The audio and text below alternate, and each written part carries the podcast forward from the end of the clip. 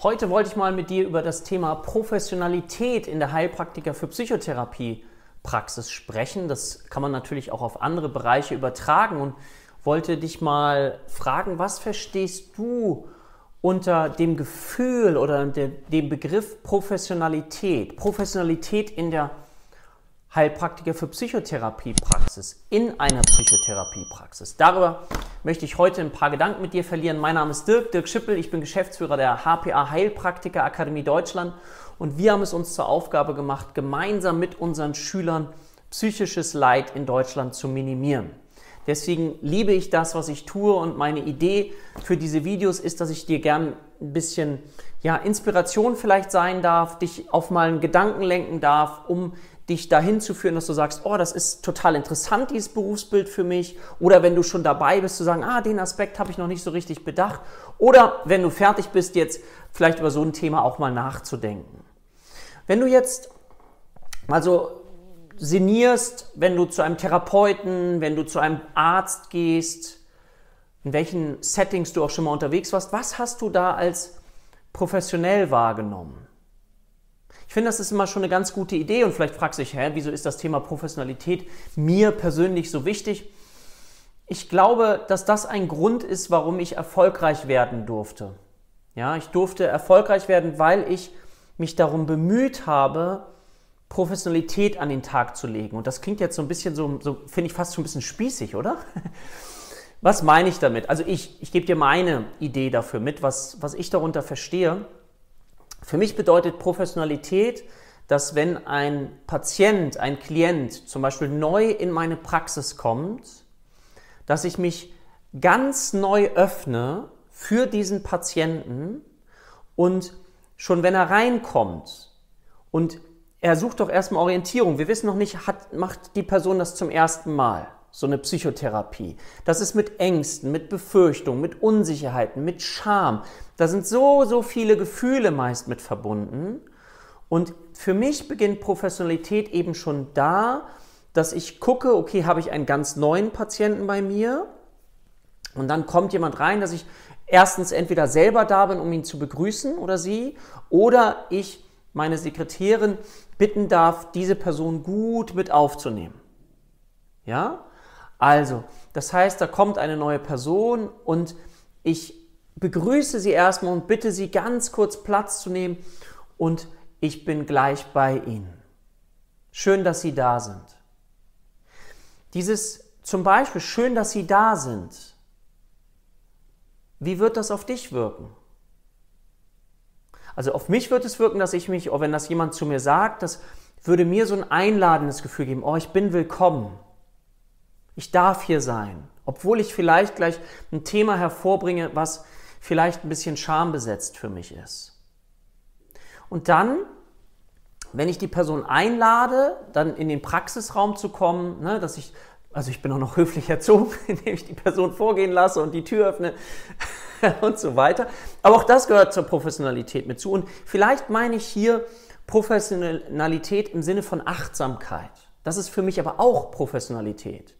Wenn du nämlich ganz intensiv in deinem eigenen Film bist, dann bist du nicht mehr richtig offen, du bist nicht bei der anderen Person. Das ist zum Beispiel der Grund, wenn ich eine Therapiestunde beende, habe ich immer noch ein paar Minuten Zeit, bis der nächste Patient kommt. Und ich versuche mich dann wirklich bewusst auf den neuen Patienten einzulassen. Ich selbst schreibe immer relativ viel mit in den Stunden, weil ich besser eintauchen kann dann in die Welt meines Gegenübers und weil ich mir vor der nächsten Stunde diese Aufzeichnung dann nochmal anschauen kann. Und dann komme ich so in so eine Bilderwelt. Ich mag ja diese Metapher so gerne in den Schuhen meines Patienten laufen lernen, so dass wenn er mir seine Erlebniswelt beschreibt, dass ich dann wirklich so intensiv da drin bin, dass ich aus seiner Sicht eben verstehen kann, okay, was könnten mögliche Interventionen, hilfreiche Interventionen für ihn sein, aus seiner Brille heraus. Und für mich gehört zur Professionalität auch, das finde ich ist vielleicht aber relativ klar, aber auch nicht für alle, gerade wenn man am Anfang unsicher ist als Therapeut, dass man sich vielleicht nicht traut, nochmal genau nachzufragen, wenn man was nicht so richtig verstanden hat. Was meine ich damit? Ein Patient beschreibt seine Gefühle und erzählen. Und er ist aber so intensiv drin in seinem Film, in seinem und und manchmal ist es vielleicht so, dass ihr nicht so schnell hinterherkommt und dann jetzt fragt, hm, unterbrechen will ich ja auch nicht und ähm, ja und dann macht ihr weiter, obwohl ihr nicht richtig verstanden habt, was der Patient gesagt hat und denkt so, mir habe ich das nicht verstanden. Das kann ja passieren. Und dann ist es ja, gibt es ja mehrere Möglichkeiten. Ne? Einerseits zu sagen, können Sie mir das nochmal erzählen? Das habe ich nicht verstanden. Ja, also man kann so eine Art innere Haltung haben. Irgendwie sind Sie nicht sehr strukturiert hier unterwegs. Sie könnten das doch mal ein bisschen sich ein bisschen darum bemühen, auch mir das gut zu erklären, weil wie soll man das verstehen? Sie erzählen einfach so. Gut, das machen wir natürlich nicht. Also hier geht es darum auch zu schauen, wie kann ich das auf mich nehmen? Ja, indem ich sage, Mensch, ich glaube, ich habe da eine Sache noch nicht ganz verstanden. Können Sie mich da noch mal mitnehmen? Und dann, das nenne ich immer ganz gerne Zeitlupentechnik. Stell dir vor, da erzählt jemand was und das läuft ja relativ zügig ab und du schreibst vielleicht auch mit und da passiert ganz, ganz viel. Und dann hast du vielleicht das Gefühl, dass an bestimmten Punkten es sehr wichtig ist. Und da halte ich dann auch noch mal kurz an. Und bitte, also wie, ich nenne das, wie gesagt, ich Zeitlupentechnik, habe ich für mich mal so irgendwann erkannt, dass ich dann versuche, wenn ich glaube, dass etwas wichtig ist, dass ich den Patienten nochmal bitte, können Sie mich da nochmal ganz kurz mit reinnehmen? Da würde ich gerne nochmal so richtig intensiv eintauchen in dieses Bild. Können wir da mal so eine Beschreibung, wie würden Sie die Situation genau beschreiben? Wie war das ganz genau? Was haben Sie da gefühlt? Also ich versuche ganz, ganz viele Fragen zu stellen und zwar so lange, bis ich in dem Film meines Patienten bin und das nachvollziehen kann. Jetzt ganz wichtig, kurzer Disclaimer. Wenn wir jetzt natürlich mit traumatisierten Menschen sprechen, gehen wir nicht ganz intensiv in diese Situation rein und lassen sie noch beschreiben, sondern da suchen wir eine Außenperspektive, die jemand beschreibbar macht, um überhaupt darüber sprechen zu können. Also ich, ich klammer das jetzt mal aus. Ja? Es geht mir in diesem ersten Moment darum, versuchen zu verstehen, natürlich müssen wir immer genau schauen, wo möglicherweise traumatisches Material ist. Und da tauchen wir natürlich nicht tief, intensivst erstmal ein. Das machen wir auf gar keinen Fall. Das nur mal kurz als Disclaimer. Aber wenn wir jetzt mal davon ausgehen, dass wir das Thema nicht haben, das kriegen wir auch so ein bisschen raus. Wenn du Erfahrung hast, weißt du, in welche Richtung das geht. Sollte es in diese Richtung gehen, dann ist es so, dass du natürlich so etwas mit hineinnehmen kannst, dass du sagst, dass man aus der Situation wieder rausgeht, dass man das Ganze von oben betrachtet. Da gibt es spezielle, auch traumatherapeutische Ideen zu, wie man dann wieder in eine Vogelperspektive kommt und sich nicht mit diesen Gefühlen verbindet. Aber darüber könnte ich ein eigenes Video machen. Also, das heißt, ich lasse mich hineinnehmen in ein Geschehen vielleicht auch, so lange bis ich das verstehe und verstehe, welche Gedanken und Gefühle für den Patienten damit verbunden sind. Und da bin ich mir nicht zu schade, auch eben nochmal nachzufragen. Aber ich signalisiere Ihnen, dass ich dabei bin. Möglicherweise habe ich das noch nicht hundertprozentig verstanden und ich würde es sehr, sehr gern verstehen, damit ich Ihnen noch besser helfen kann. Ja, das sind möglicherweise hilfreiche Sätze und bei mir ist es so, ich bin ein sehr visueller Mensch. Ich kann mir das dann wirklich vorstellen. Ich bin dann richtig bildlich auch drin und kann dann den Patienten auch besser helfen. So, das ist mal so ein Beispiel vielleicht. Ein zweites Beispiel, vielleicht was sehr, sehr banal ist, aber was ich selber erlebt habe. Kannst ja mal gucken, wie du das findest.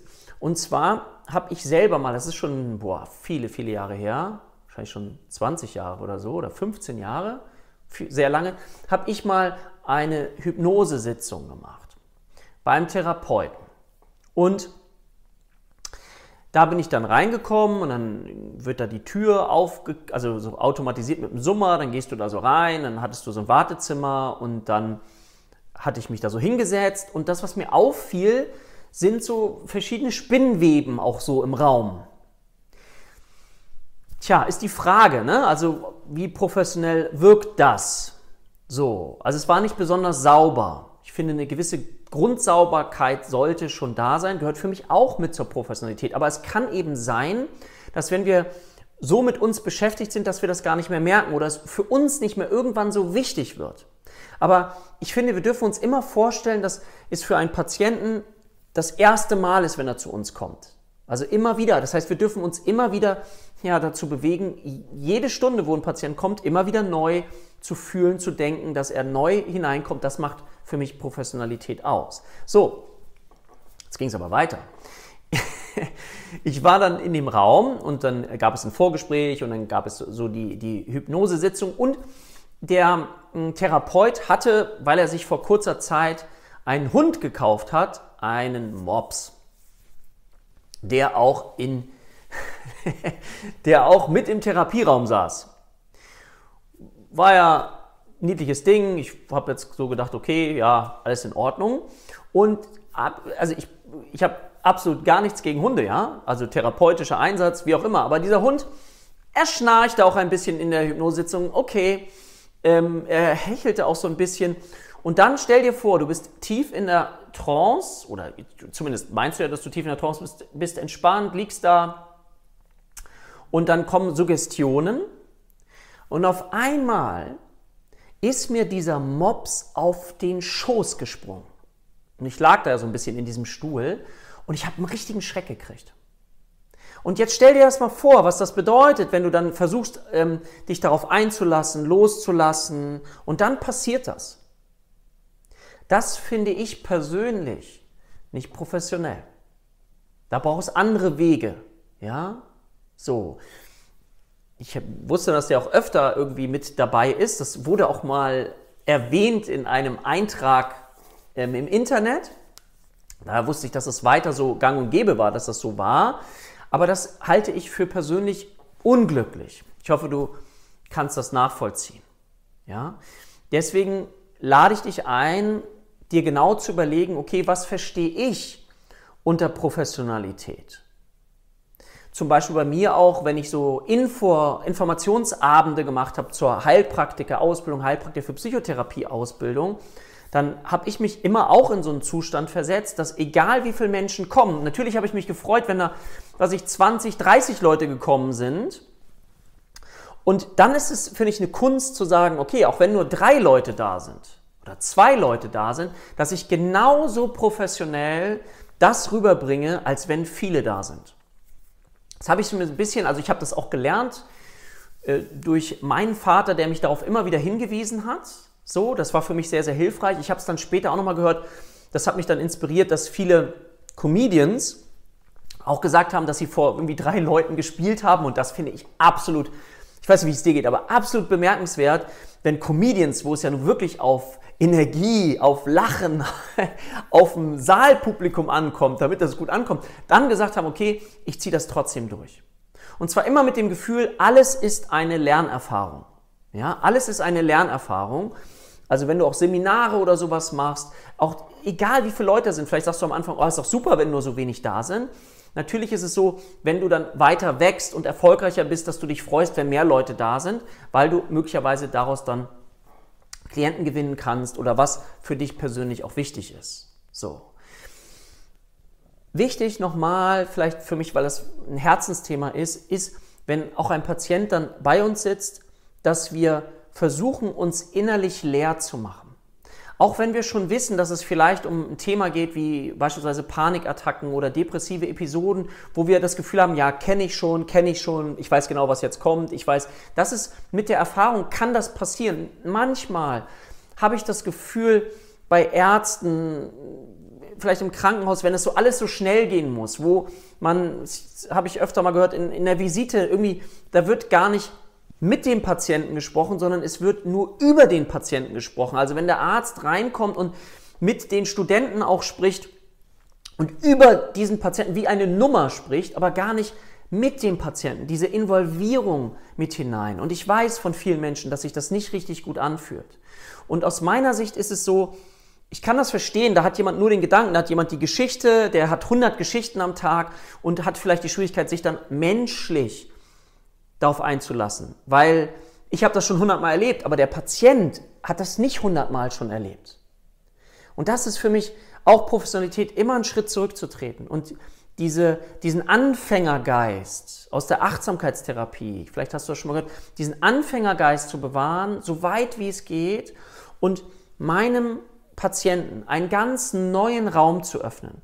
Einen Raum, wo wir beide Forscher werden dürfen, wo zwei Experten sind. Einmal der Patient, die Patientin, Expertin für die eigene Lebenswelt und ich bin Experte für Gestaltung des Prozesses. Und daraufhin entwickeln wir Hypothesen, wir entwickeln ein psychoedukatives individuelles Störungsmodell und dann einen Therapieplan. Das muss nicht immer ganz so stumpf in der Abfolge sein, aber trotzdem braucht es aus meiner Sicht bestimmte Prinzipien, die wir einhalten, ja, und uns vorstellen, dass wir da wirklich ein neu beschriebenes Blatt haben und ganz individuell auf diesen Menschen eingehen dürfen. Und manchmal habe ich das Gefühl, das geht verloren. Und deswegen wollte ich mit diesem Video einen kurzen Impuls einfach geben und dich einladen, was du unter Professionalität verstehst. Du kannst den Begriff auch anders nennen. Aber vielleicht kannst du das Thema Professionalität auch in dein Lernen mit hineinnehmen. Also was bedeutet auch für dich professionell zu lernen? Sich immer wieder neu einzulassen, sich den Stoff anzueignen, was ich mit gerader Haltung den Stoff anzueignen, also wirklich in dieser psychischen Gestimmtheit zu bleiben von Eigenmacht und eben dann zu schauen, okay, wie könnte ich das in meiner Praxis etablieren? Ist dir das Thema überhaupt wichtig? Ja, zum Beispiel vielleicht mal zum Schluss ähm, Kleidung.